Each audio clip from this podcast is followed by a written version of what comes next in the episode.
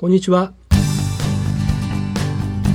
エアスファクトリーポットレディオの OTP こと足立です。7月7日水曜日。今日は朝ではなくて今ちょっと遅めのランチを取ったところでまあ遅くもないか。まだ1時半ですからね。えー、最後締めくくりのコーヒーをちょっと入れて、えー、午後の仕事を始める前にちょっと収録してみようかなということで、えー、あります。あの今日の名古屋はあの雨が降ったり止んだりでうん相変わらずこう低気圧な感じで頭ぼーっとするんですけど、えー、時々防災アプリが、えー、この後局地的に結構な雨が降るよっていうあの警告があの出たりするようなでさっきも午前中結構な雨が降ってました。うんなんかね、あのー、山陰の方がなかなか大変なことになっているようで、えー、島根県と鳥取県の中西部ですかあの記録的な大雨っていう記事を見たり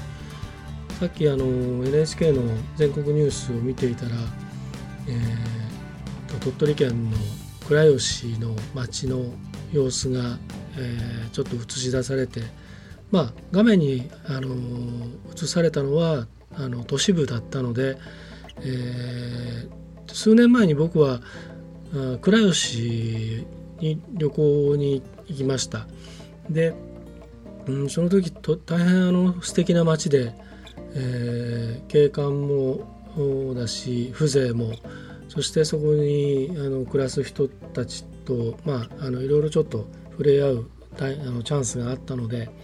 えー、温泉街の人たちとか古くから江戸時代から続く酒蔵のご主人とか、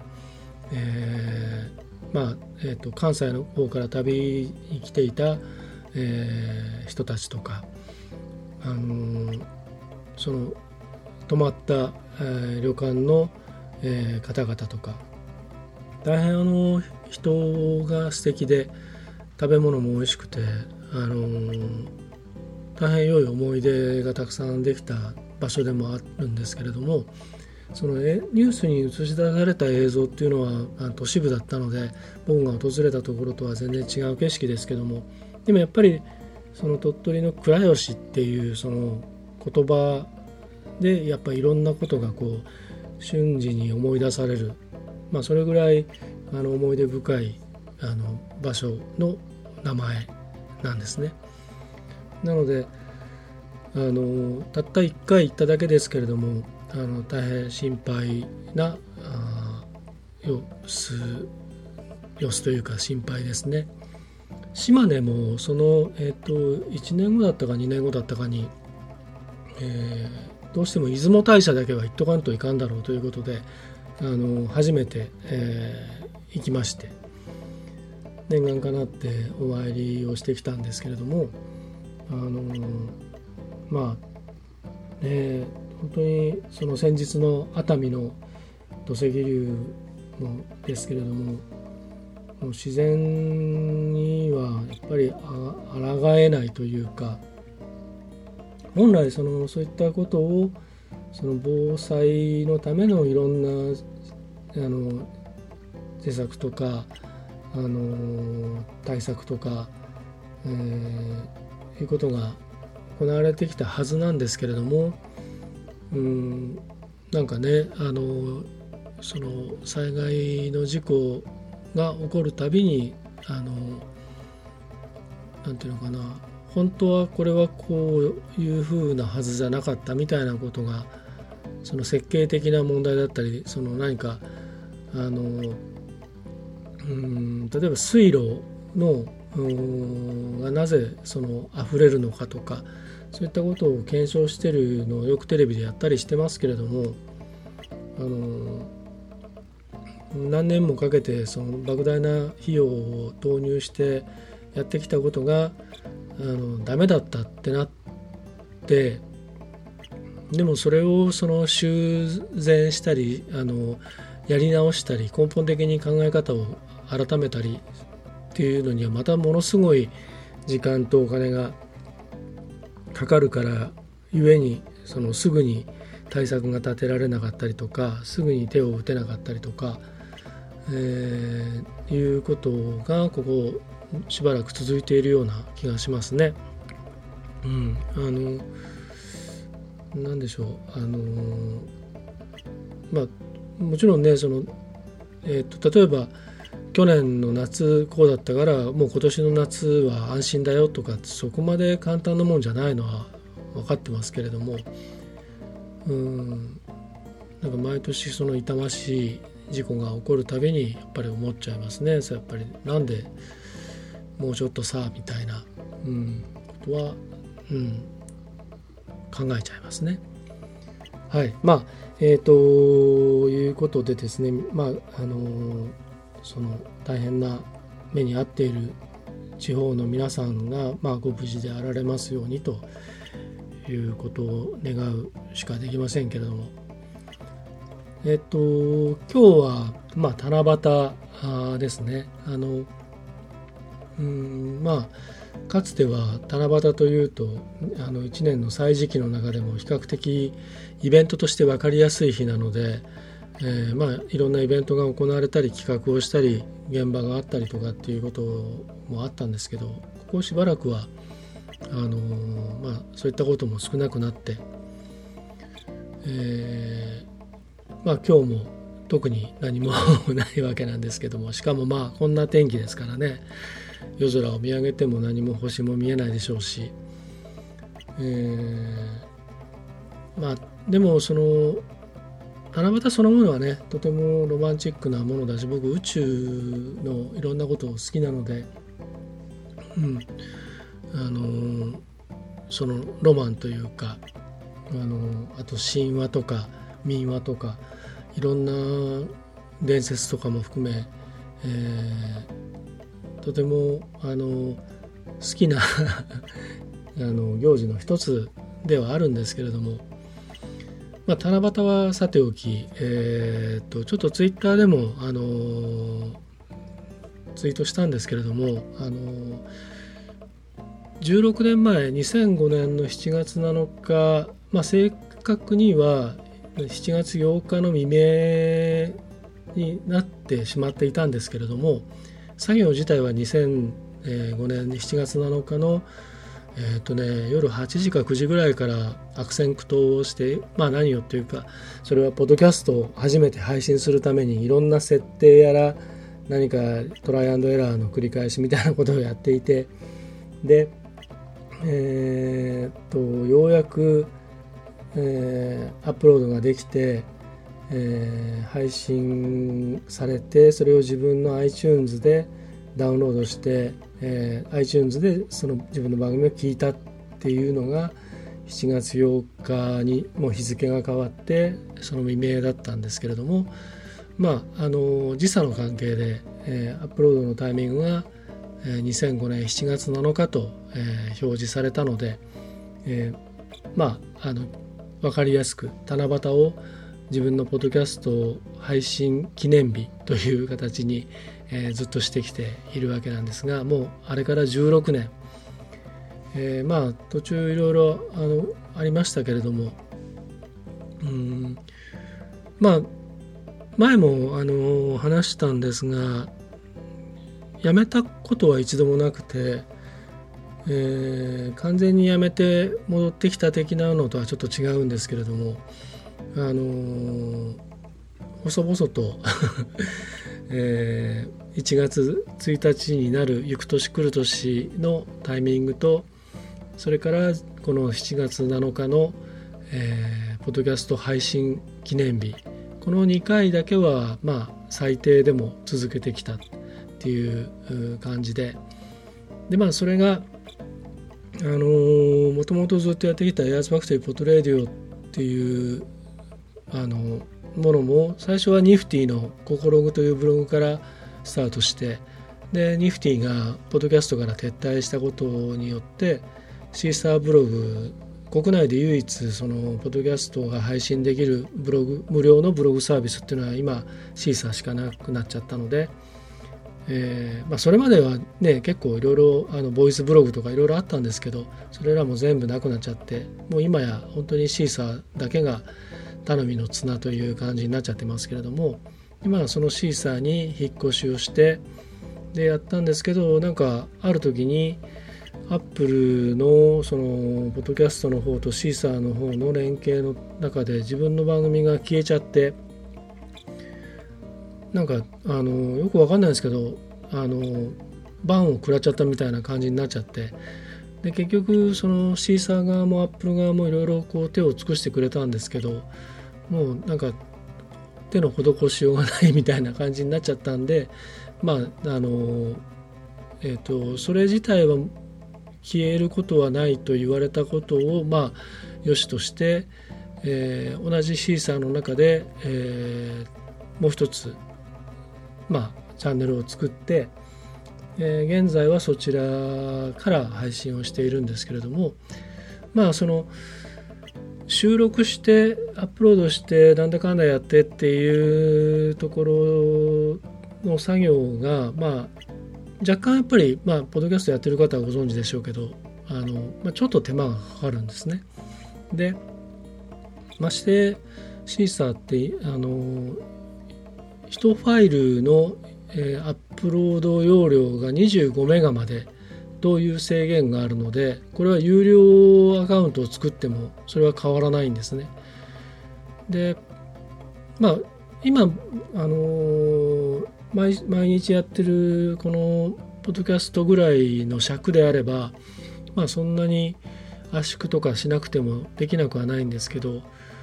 ぱり30分40分喋ったりするともうそれでダメだし音楽紹介したりするともう絶対超えちゃうしとか演出を施すとあの25メガなんてすぐ超えちゃうんでそうするとそれをまた圧縮してちょっとこうファイルサイズをあのコンパクトにしなきゃいけないとかね、まあ、そういう面倒くささがあったんで、まあ、そういうこともあってあのちょっと億劫になっちゃったっていうのもあるしあとなんかポッドキャストにあんまりこう情熱が自分の中でなくなっちゃったっていうのもあってえー、一時期ちょっと遠ざかっていたんですが、まあ、改めて言うとこのアンカーが出現したことによって、まあ、いろんなことの手間が省けて SNS との親和性もいいし、えー、その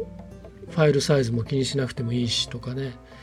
ということもあってゴールデン今年のゴールデンウィーク明けからほぼ毎日のように、えー、やっているっていう感じです。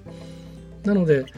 うんまあポッドキャストに帰ってきたっていう感覚、まあ、自分の中でもありますし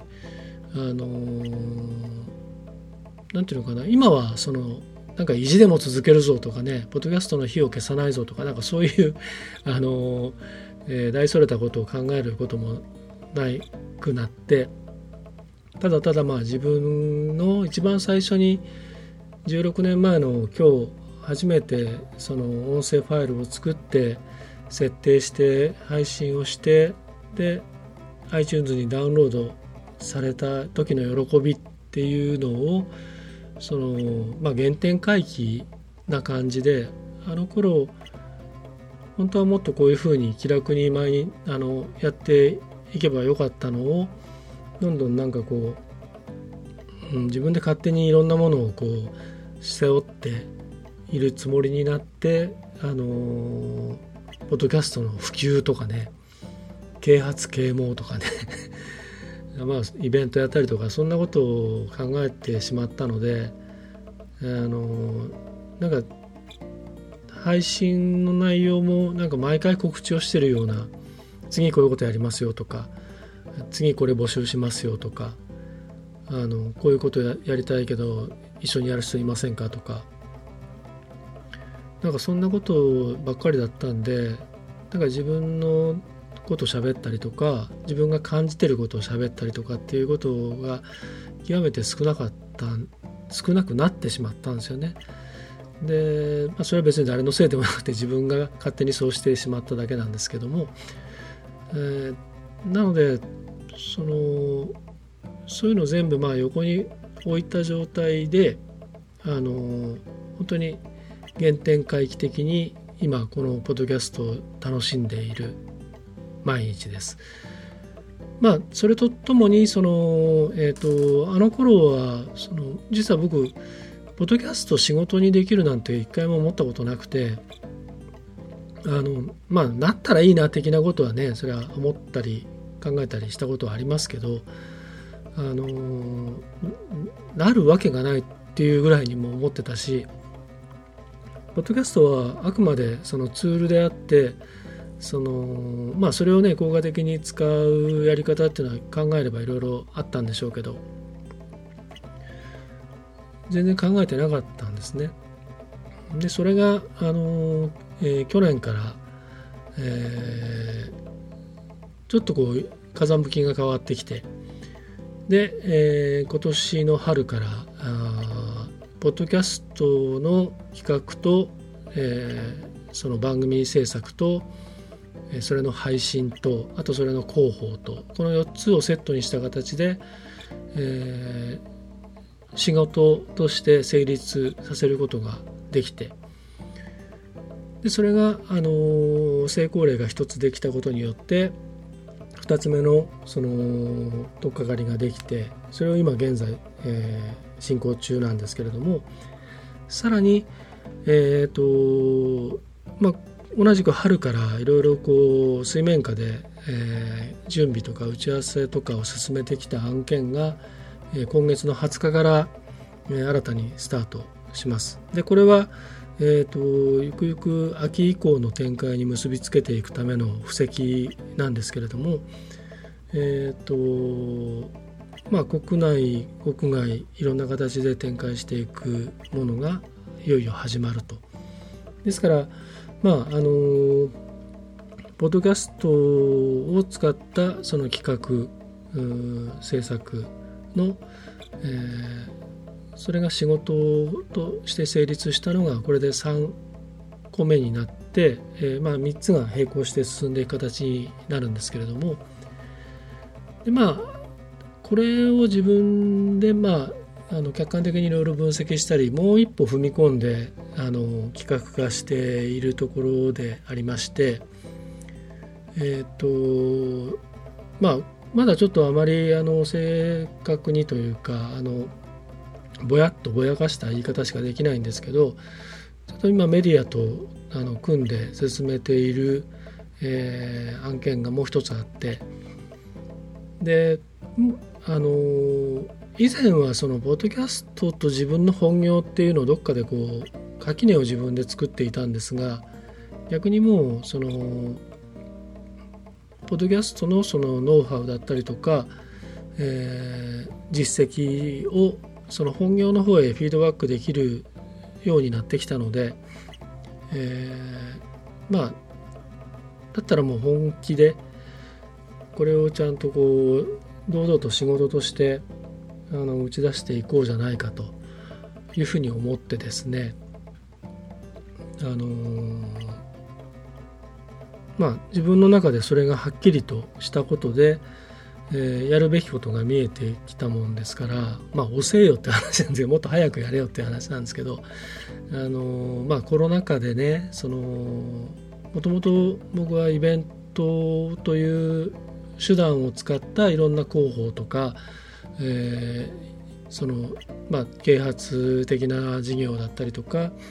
えー、もしくは何かその商品の販売促進とか、えー、集客とかそういったことを企てる。そしてそれを実行するのが本業だったんですが、まあ、コロナ禍でそういったことものがことごとく中止や延期になって、えー、一時期はもう商売替えしないとどうしようもないかなぐらいにすら思ったことがあったんですがいや待てよと。僕はあのこれまでまあ細々とでもやってきたこのポッドキャストというものの面白さ自分はよく知ってるじゃないかと。誰よりも誰よりもっていうとちょっと語弊がありますけどあのちゃんと説明できるじゃないかと。だったらしかもアイディアもたくさんあるしだったらまあそれをちゃんと仕事にしてなりわいにして後に残そうよっていうふうに自分で自分に言い聞かせ、まあ、それがあのやってみたら思いのほかうまくいって楽しくなったっていう 単純な話なんですけど。まあ、そんなことでですねあのまあ、16年経って当時思ってもいなかったような時代が今目の前にあってでそれでもその何ていうのかな、まあ、別に時代が自分に追いついたとかねそんなことではなくて。あのもっと先を行ってる人はたくさんいるわけですけれども。まあただその何ていうのかな。まあまああえて自分の口で言うのもあれなんですけど、まあ、僕だからできることっていうのがきっとあるなというふうに今思っているので。あの今年後半に向け、えー、それをもうどんどん、えー、邁進していこうというふうに考えております。えっ、とまあはっきり言っちゃうとその要するにポッドキャスティングというその企画だけで、えー、その売り上げが立ったっていうことなんですねはっきり言っちゃうと。で今ねあのー、その僕が今やってる番組に、えー、ついてるスポンサーって一社じゃないんですよ。でえっ、とその何ていうのかなこれから動いていくことも含め、えー、複数ついてくださっていてでそれぞれに、えー、いろんな企画を発信しているところですので一つ一つが実現していくものです。でまあそのこれがその何て言うのかなうんなんかその日本のそのポッドキャスト界に、まあ、何がしか明るい話題を提供できればなというふうに思っています。以前はなんかポッドキャスト面白いからこうやってやるとできるよとかこうするとあのいろんなところとつながれるよとかそういう方法論的なことのそのワークショップをアップルストアでやってましたけどもうそれはもう別に僕がね教えたりああの示さなくてももういっぱいいろんな分かりやすい説明をしているサイトもあればサービス自体がどんどん分かりやすくなっているので特にアンカーなんかってめちゃめちゃ分かりやすいと思うしそんなことはもう僕がやる必要はないのでむしろその、えー、そのプロデュースの仕方だったりとか企画の戦略性だったりとかそっち側を示していけたらななんていうふうに思っています。それを残せたらなというふうに思っています。えー、っとまあ何をやるにしてもまずはとにかく興味持ってもらわないことにはどうしようもないのでまずはあの面白いことを続けていこうと。だけどただ面白いこととか木をてらったことだとあの売れない YouTuber みたいになっちゃうので。えー、あくまでそのオリジナリティとアイデンティティとプライドを持ってやっていこうというふうに思っております。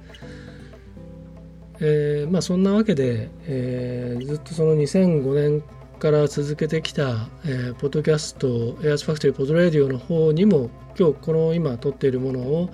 同じものを、えー、アップロードしようと思っていますなので今日は、えー、そのエアースファクトリーポッドレディオそして今、えー、毎日のようにやっているエアスファクトリーポッドレディオの、えー、 separate volume という別冊の方に、えー、両方同じものを、えー、ポストしようと思います。えっ、とまあこれから先まあ多分本家の方はあのまあ今日みたいにこういうアニバーサリー的な時とか何かの時に使うぐらいで基本軸足はこっちアンカーのこのセパレートボリュームの方に置く感じでやっていくと思います。プラスあと自分がプロデュースしたり、えー、出演している番組を、えー、は別にえ、並行して走っていくって感じですね。はい、えー、そんなわけでちょっと長くなりましたけれども、えー、7月7日七夕、えー、ランチタイム明けといつつもうじき2時になろうとしています。そろそろ午後の仕事をしなくちゃなというところで、えー、これを配信したら仕事に戻ります。これからも、あのー、こんな感じでやっていくんでよかったらお付き合いください。